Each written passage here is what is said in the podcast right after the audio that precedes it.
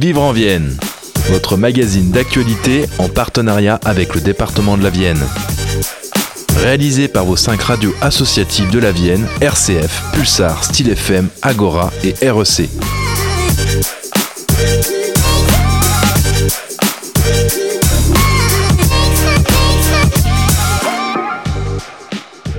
Bonjour et bienvenue dans votre magazine Vivre en Vienne, le magazine d'actualité départementale produit par vos radios associatives. Votre enfant est en troisième, il cherche un stage. Le département a mis en place une plateforme numérique pour vous aider. Nous verrons cela dans quelques instants avec Béatrice Campan, chargée de mission au sein du département de la Vienne. Dans le quartier des Couronneries à Poitiers, après le déménagement en 2022 de l'association Poitiers Habitat Jeune de l'espace Kennedy à l'immeuble nommé Barrancaille K2, le foyer de jeunes travailleurs poursuit sa transformation. Poitou Habitat Jeune se lance dans un projet de logement mobile. Nous en saurons plus dans quelques instants avec Marie Loni pour le reportage de Vivre en Vienne. Nous terminerons ce magazine comme à l'habitude avec l'agenda culturel. Vous êtes bien à l'écoute de Vivre en Vienne. Merci d'être avec nous. Béatrice Campan, chargée de mission au sein du département de la Vienne, nous parle de la plateforme numérique pour aider les jeunes de 3e à trouver un stage. Et c'est au micro d'Elodie pour Style FM. Bonjour à tous, aujourd'hui au micro de Style FM, nous recevons Béatrice Campan, chargée de mission projet numérique pour l'éducation au sein du département. Bonjour Madame Campan. Bonjour. Une plateforme pour aider les élèves de 3e à trouver un stage, ça part de quel constat? Il y en avait besoin? Il, y en a besoin, je pense que tout, euh, tout parent peut, peut le constater, notamment ceux qui n'ont pas forcément euh, la possibilité d'avoir un réseau euh, suffisamment étayé c'est toujours très compliqué d'arriver à trouver des entreprises euh, qui vont pouvoir accueillir un jeune en troisième parce que la durée est limitée. Donc ça, c'est le premier constat. En tout cas, lorsqu'on est parent, euh, nos élus aussi du département sont aussi euh, sollicités par des familles qui justement n'arrivent pas à trouver dans les délais impartis ce, ce type de, de, de, stage. Donc oui, donc c'est ça, ça, part vraiment d'un besoin bah, de, de, divers constats. Oui, et puis trouver un stage c'est bien, mais trouver un stage dans un domaine qui nous intéresse c'est mieux peut-être. Tout à fait. Alors c'est vrai que c'est aussi un des avantages de, la plateforme que l'on met en place. Elle permet euh, notamment de pouvoir cibler euh, des métiers euh, spécifiques qu'on souhaiterait euh, découvrir.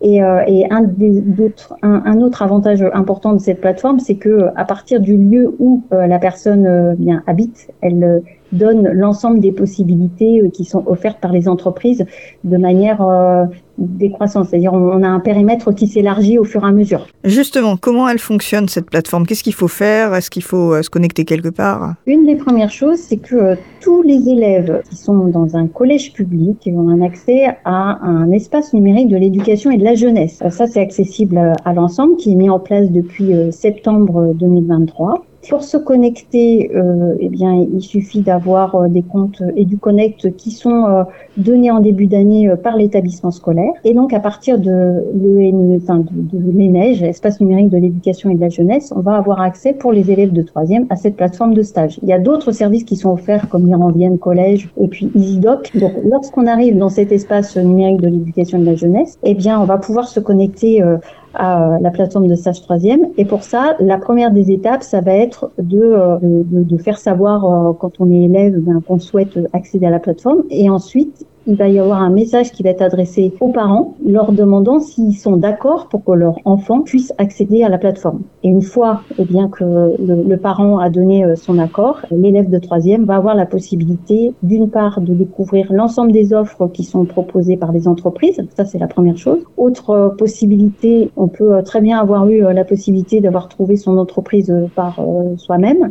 Et donc, bien de, de dire à l'entreprise de euh, bah, d'aller sur la plateforme pour dire bah voilà j'aimerais euh, recevoir en stage euh, telle personne et derrière ça va permettre notamment de pouvoir dématérialiser la convention de stage qui nécessite généralement trois à quatre signatures entre le parent, l'élève, l'établissement et puis l'entreprise. Cette dématérialisation de la convention de stage, elle a aussi un autre avantage, c'est qu'elle permet de savoir à tout moment où est-ce qu'on en est sur euh, l'évolution de la signature. Euh, voilà. Et donc, quand on est élève ou quand on est famille, je trouve que ça rassure. C'est plutôt sécurisé. Ah oui, c'est extrêmement sécurisé et c'est euh, l'un des volets sur lequel le, le département est, fait, fait, fait, attention. Hein. Donc, c'est totalement sécurisé. Est-ce que c'est payant? Non, c'est totalement gratuit puisqu'en fait, c'est le département qui finance justement l'acquisition de cette plateforme et qui va également financer euh, les conventions qui vont être dématérialisées. On va se placer maintenant un petit peu du côté des entreprises. Si on est une entreprise ou peut-être même une association et qu'on veut euh, proposer un stage sur cette plateforme, ou en tout cas se signaler comme entreprise prête à accueillir euh, des élèves de troisième, comment on fait? Alors en fait, il y a une adresse qui, est mise à disposition sur une plateforme qui s'appelle Ma Future. Et donc, ce que l'on va faire généralement, c'est donner par l'élève, hein, mais ça va, ça va, on va pouvoir également au niveau de la collectivité donner cette adresse-là, eh bien, l'entreprise va sur, euh, sur une adresse spécifique. Elle va renseigner euh, quelques informations sur, euh, eh bien, quelle est son activité, quel type de stage elle sera en capacité de proposer, le nombre de stages aussi qu'elle pourrait proposer. Et une fois qu'elle a fait ça, eh bien, ça y est, c'est terminé. En quelques clics et quelques informations, elle peut proposer une offre de stage qui est en ligne. À partir du moment où c'est proposé, eh bien, l'élève va l'avoir en visibilité. Et tant qu'il y a des un nombre euh, suffisant de, de, stages proposés, elle est affichée. Sinon, dès lors qu'il n'y a plus de, stages proposés, elle est plus en visibilité. Et pour les entreprises aussi, c'est gratuit? Pour les entreprises, c'est totalement gratuit aussi. Tout à l'heure, on, disait que ça peut être difficile de trouver un stage en dehors du, du, réseau de ses parents, mais les parents pourraient être au contraire frileux à laisser leur enfant euh, dans une entreprise avec des gens qu'ils connaissent pas.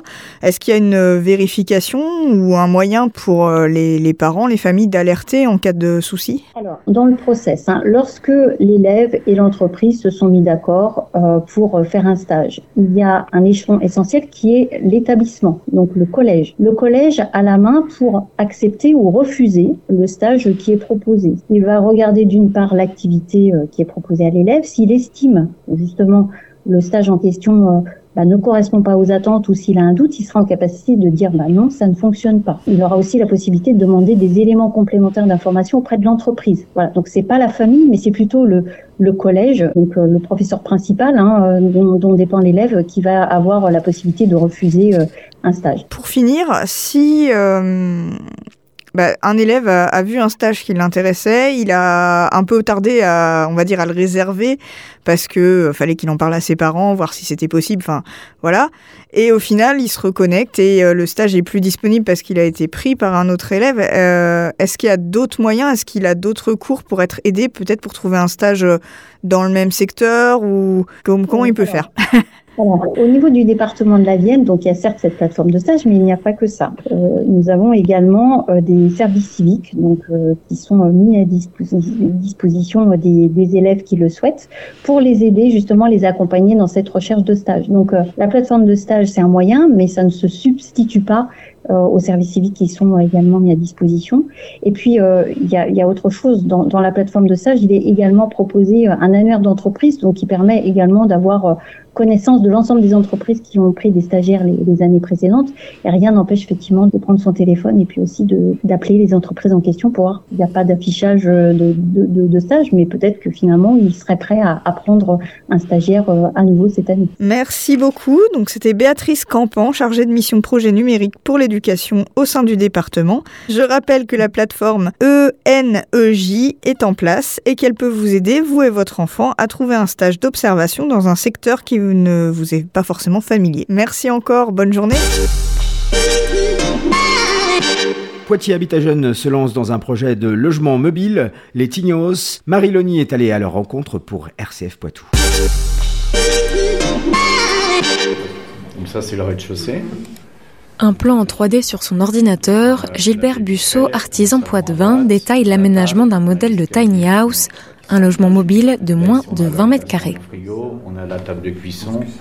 L'évier, le placard d'entrée et le tableau électrique. Le projet fait suite à une étude réalisée en 2022, explique Gerson Boutet, chargé de développement de Poitou Habitat Jeunes. Le projet Tiny House fait suite à une étude d'évaluation des besoins pour les jeunes au sein de la communauté urbaine de Grand Poitiers. Une étude jugée nécessaire car l'immeuble Barenkai K2 ne dispose que de 110 places contre les 170 dont bénéficiait l'association pour les jeunes travailleurs à la résidence Kennedy. L'idée c'était de pouvoir redévelopper les 60 places foyer jeunes travailleurs sur le Grand Poitiers. Et donc l'étude a, montré des besoins en logement jeune plutôt massivement sur certaines communes telles que Chasseneuil-du-Poitou, Chauvigny, etc.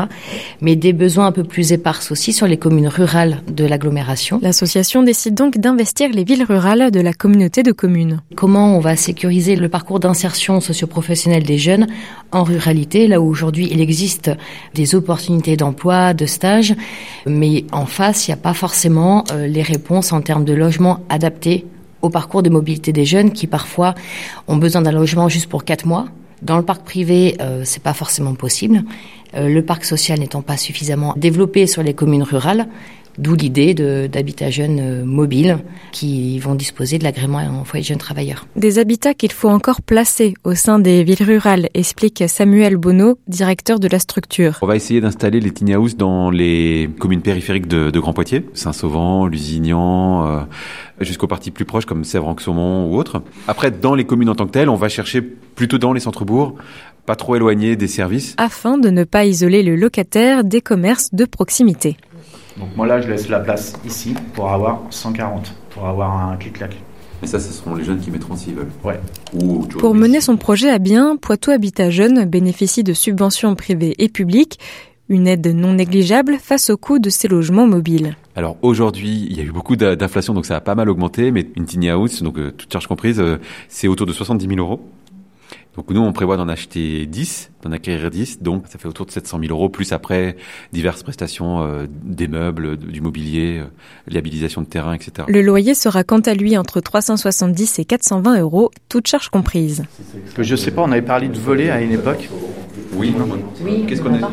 On n'a pas parlé, ouais. Si le temps de construction d'une tiny house est court, calcule Gilbert Busseau. On compte entre 3 mois et voire 15 jours supplémentaires suivant les délais. L'association et l'artisan en peaufinent la conception depuis 7 mois. La baie vitrée c'est en 44.2 et pour les volets, donc on va mettre des volets coulissants. Un peaufinage essentiel quand les 10 tiny house s'adaptent aux besoins des locataires éventuels. Bah, ce qui est intéressant, c'est qu'on va faire plusieurs modèles. On va être en moyenne sur euh, 8 pareils et puis peut-être une PMR ou deux. Une PMR, c'est pour les personnes à mobilité réduite. Poitou Habitat Jeune et Gilbert Busseau espèrent pouvoir lancer la première location en juin 2024. L'agenda de cette semaine vous est présenté par Radio Echo des Choucas. Bonjour à tous, dans l'agenda de ce week-end, de la lecture, de la musique et du patrimoine, avec la bibliothèque départementale qui invite Léonore Recondo. Elle est musicienne et écrivaine et depuis 2015, elle a écrit 8 romans, souvent primés. Son dernier roman, Le Grand Feu, c'est celui de l'amour qui foudroie Hilaria à l'aube de ses 15 ans, abattant les murs qui l'ont à la fois protégée et enfermée, l'éloignant des tendresses connues jusqu'alors. C'est ce vendredi 26 février à 20h à la Maison des Sadébriens de Sèvres-Anxaumont et c'est sur réservation auprès de la médiathèque de Sèvres-Anxaumont. Direction Chauvigny à présent avec un anniversaire, les 140 ans de l'harmonie municipale de Chauvigny. Et pour fêter cet anniversaire, l'harmonie vous propose deux concerts. Ce samedi soir à 20h30 et ce dimanche à 15h.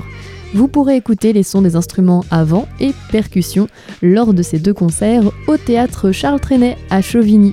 Il faut compter 5 à 8 euros et c'est gratuit pour les moins de 12 ans.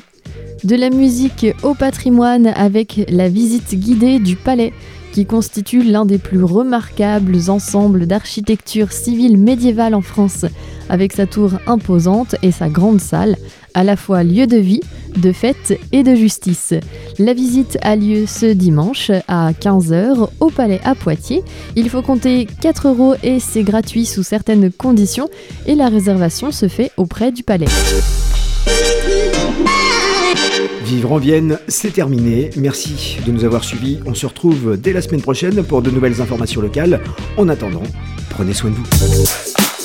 C'était Vivre en Vienne, votre magazine d'actualité réalisé par vos cinq radios associatives de la Vienne, RCF, Pulsar, Style FM, Agora, REC et en partenariat avec le département de la Vienne.